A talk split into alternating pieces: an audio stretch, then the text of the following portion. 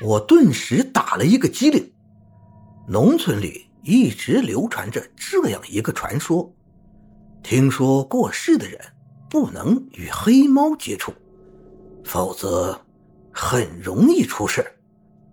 我揉了揉眼睛，定睛向着床上的老太太看去，发现她还是如同刚刚一样躺在那里，一颗悬着的心，这才算是勉强放下。这家的三个儿子也太不孝顺了，事办的草率不说，就连帐篷都是漏风的。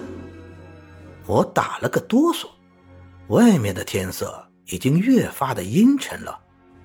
若是再拖延一会儿，我恐怕今天就走不了了。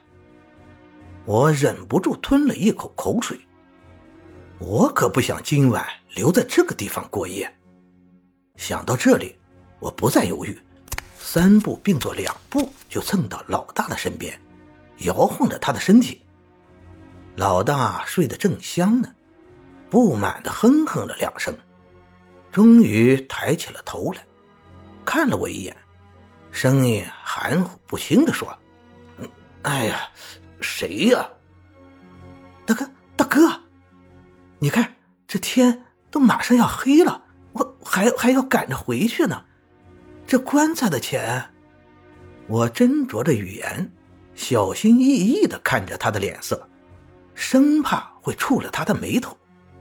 然而，不等我把话说完，老大原本尚有些惺忪的睡眼，一瞬间瞪得如同铜铃一般的大。他恶狠狠地盯着我，仿佛是看到了多大的仇人一般。这些年，他住我们家。吃我的，喝我的，到头来什么都没有给我留下来，现在还想让我给他出棺材钱，门都没有！